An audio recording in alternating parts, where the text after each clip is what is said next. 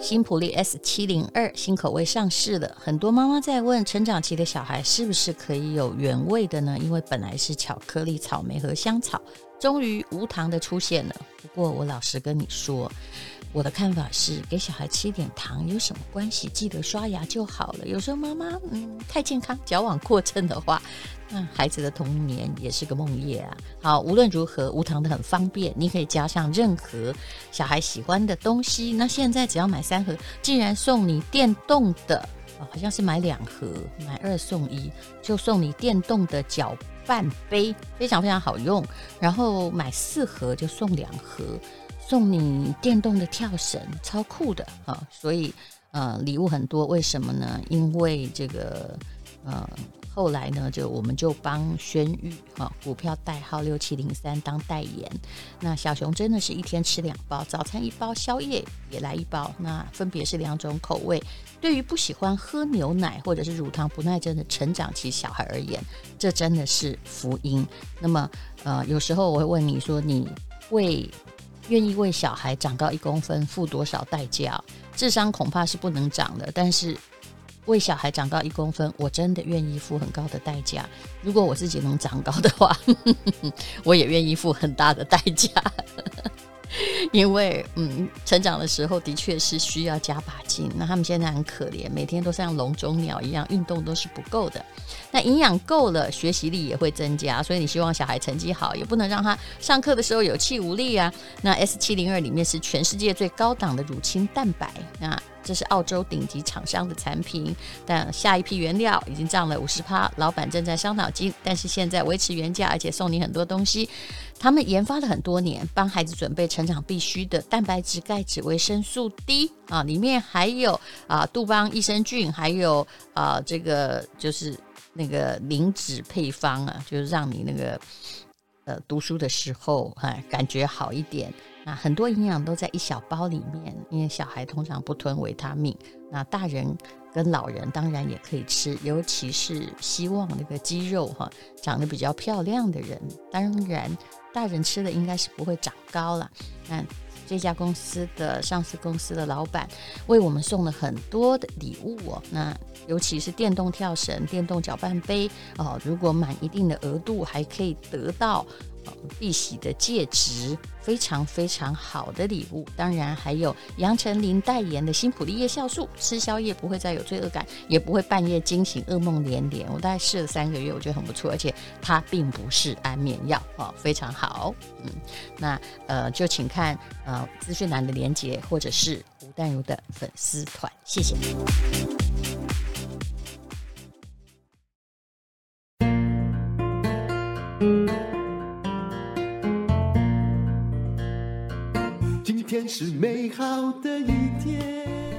欢迎收听人生实用商学院。我今天要教的是不是商学的课，而是一堂人生的课。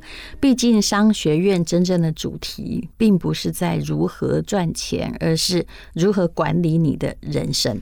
那我看了一篇文章，就是曾宝仪所写的，也就是一个没有慢性病，还在大学教书的一百零四岁的任瑞阿公，他非常从容的从澳洲。到瑞士去安乐死，那曾宝仪她亲自采访之后，悟出了生命的意义。好，那这本书呢，即将在大田出版，大家可以去看一下哦。曾宝仪说：“他说呢，啊，他这个采访是老天爷送给他的礼物。他那时候呢，正在念一首诗：‘今日如此美妙，没有可让悲伤容身之处。’”今日让我们从知识之杯里啜饮那叫做信任的酒。既然不能只靠面包和水过活，就让我们吃点从神的手中接过来的食粮吧。念完这首诗，也许你不知道啊，后面会发生什么事。但是这时候，珍宝仪就听到了瑞士的诊所里面有人出来宣布大卫的死亡时间。大卫就是那个一百零四岁的阿公哦。曾宝仪说呢，他能够访问这位自己选择安乐死的百岁人瑞，其实是非常悲伤和不舍的。那他接到了一个就是制作单位的邀请哦，那其实他不止采访这个。他体验了很多世界上困难的工作，比如说呢，像捕鲸船的船员怎么过活，西班牙的斗牛士到底在想什么，还有执行安乐死的死亡医生，还有美国民兵到底在过什么样的日子哦。那他呢就开始呢去进行这样子的一段采访。现在我们虽然只能用听的，但是请用你的想象力跟着镜头。到了一个花园哦，珍宝一面对着大卫，像孙女一样蹲在他面前听他说话，近距离看着他的脸，他脑子里面闪过一个念头，说他真的好老哦，因为他的皮肤不断的会掉下小屑屑，手的皮肤很皱，喝着茶的时候，茶水会从他的唇边流下来哦，这是他访问过最老的人瑞哦。那么，呃，他还是很会开玩笑。可是这时候，访问者已经知道了，这位大卫，这位教授决定要安乐死。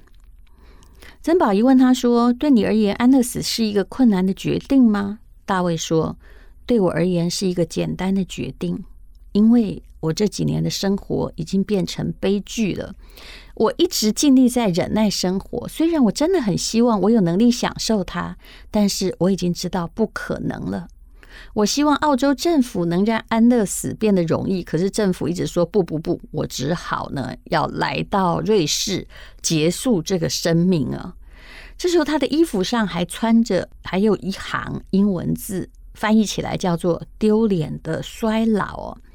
于是曾宝仪又问他说：“就像你这衣服上的这句话所说的，你真的认为衰老是一件丢脸的事吗？”大卫说：“其实我也不太清楚我今天穿的哪一件衣服了，哈。不过，哈，哦，原来是这件啊！我如果穿着这件衣服去演讲，我相信那会有很好的讽刺的效果。原来他是一个幽默的老人。”他说：“我不认为衰老是丢脸的。”人类呀，想活很久是正常的事情，但我宁愿在没有这么老的时候死去。我也曾经认为长寿很好，但是直到九十五岁之后，大部分的生活我无法自理，我也被吊销了执照。你看，九十五岁才被吊销，对我而言，这是。我想要结束生命的开始，因为他不能开车，他没有自由，他发现自己的机能是不可能再恢复了。曾宝仪又问他：“那么，如果你决定，你已经决决定要离开这个世界，你最想念的是什么呢？”大卫说：“我想念，因为他是个学者嘛，我想念在斐济做研究的那段时光。这时候，你的眼睛应该可以看见斐济的蓝天白云，还有大海吧。”高龄一百零四岁的大卫身上没有任何的慢性病，儿孙成群。年过一百岁，他还是在大学做研究。一般人，尤其是我们华人眼中，他看起来没有安乐死的理由。那曾宝仪说，最主要的原因很可能是因为一两个月前独居的他。在家里跌倒了，三天之后才被打扫的人发现。当然，他没有死，他就在那呻吟了三天哦，就躺在地上。那于是他就问大卫说：“那是因为你跌倒才做这个决定吗？”大卫说：“不是的，是因为我已经不能自由旅行，不能自在的想读我想读的书，也没有办法好好教书。所以呢，的确是。”因为那个影子，但是这件事让我觉得我差不多了，我要离开这个世界了。其实我相信大卫虽然也有很多学生，但是这时候他应该已经没有跟他同年龄的老朋友了。那么在生命的最后，其实很多记者呢都一起来到了瑞士。可是这位老人家他还是很幽默，他唱着什么样的音乐呢？他大声唱着贝多芬的第九号交响曲的欢乐颂，他的歌声让这一大群媒体哦都鸦雀无声呢。这是一个很剧烈的反差，大家是来等待死亡的，可是他唱的是安乐颂。那么，当然，很多人对于选择安乐死，但身上没有真正病痛，只是衰老的人，所有的媒体都怀着很大的疑问。也许我们也可以检讨一下，所谓的祝人家假霸基，这个长寿到底是幸福的吗？没有病，没有痛，但是活到超过这世界上所有的平均年龄是好运吗？显然，大卫觉得不是。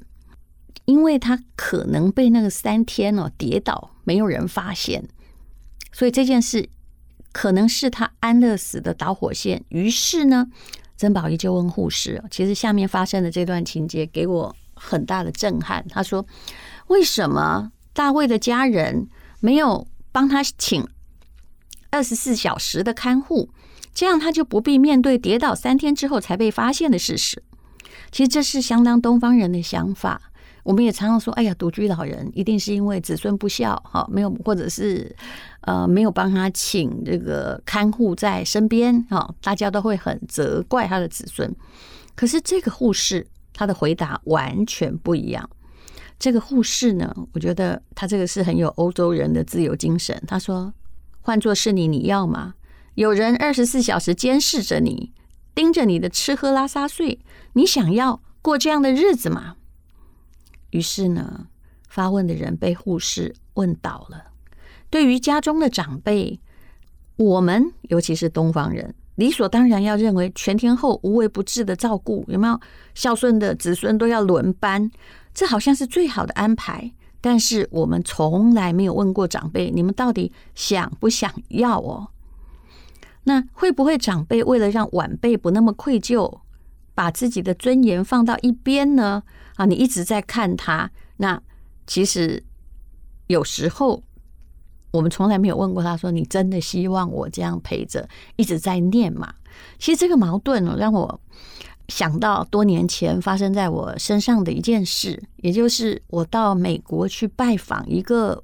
老师，那么这个老师的妈妈已经九十岁了。我们一起到超级市场去买东西，然后妈妈呢就跑去那个刚好超级市场里有卖东方人的八宝饭呐、就全部都甜的啦，的冷冻食品柜拿了一堆。因为你看这老太太到九十岁还真的很敏捷哦，她拿了一堆，儿子就说，这些吗？你都不能吃，因为你是。糖尿病患者，我是为你好。结果老太太就说：“我儿子不让我吃东西，想要饿死我。”其实这一幕给我很大的震撼。谁都没有错，但是人老了一定要不能够随心所欲的活着吗？其实我们当然还没有那么老，但是我们的青春是永远没有办法去回复的。你是不是有珍惜你现在还能动，也许身体还能够比昨天好一点点的时候啊？当然，你可能运动就会好，但是你都等到了运动，呃，就是不能运动的那一天才来忏悔啊。希望这个故事能够给大家一些很深很深的关照，还有自我的感想哦。那么，呃，其实呢，你有没有觉得很荒谬？有人。选择安乐死，然后所有的媒体，全世界都来了，看起来好像是一场盛宴。但是这位一百零四岁的教授也不太在乎，嗯，因为我相信他也已经看开了。而且呢，他因为等了很久，他还忍不住出声说：“哎，到底我在等什么呀？”好，反而是他自己的孙子笑喽。他说：“爷爷，我们还有一些表格要填。”这大卫还说：“哎呦，总是有这么多表格要填呢。”这时候你就可以看到大家紧绷的能量找到了宣泄的出口，也知道这位教授已经准备好了。别人的悲伤、别人的感言对他完全没有意义。身为旁观者，不需要纠葛，什么样的选择都是个人的选择。那么啊，生命到底在教会你什么呢？其实。我们能做的，就是从别人的选择之中去观察自己，去关照自己，到底你要怎么样看待自己的生命？那这是一本非常好的书啊，这也是曾宝仪的书。那这本书叫做《一起一会的生命礼物》，那些让我又哭又震撼的跨国境旅程，这是大田出版社出版的。那身为一个读者，我要说的感想就是，每个人都想要长寿，但是你必须随时去反省，你活着做什么？你要怎么样利用自己的人生，而不要像刻钢板一样，一天。重复的刻着一天，你值得为你自己活，你要勇敢的做人生所有的选择。